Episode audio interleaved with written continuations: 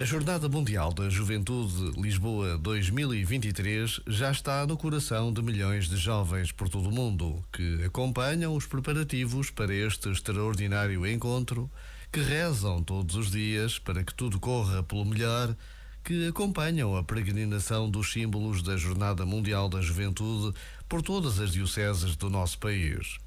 Por vezes, basta a pausa de um minuto para recordarmos o privilégio que vamos ter ao podermos acolher no nosso país a próxima Jornada Mundial da Juventude. Este momento está disponível em podcast no site e na app.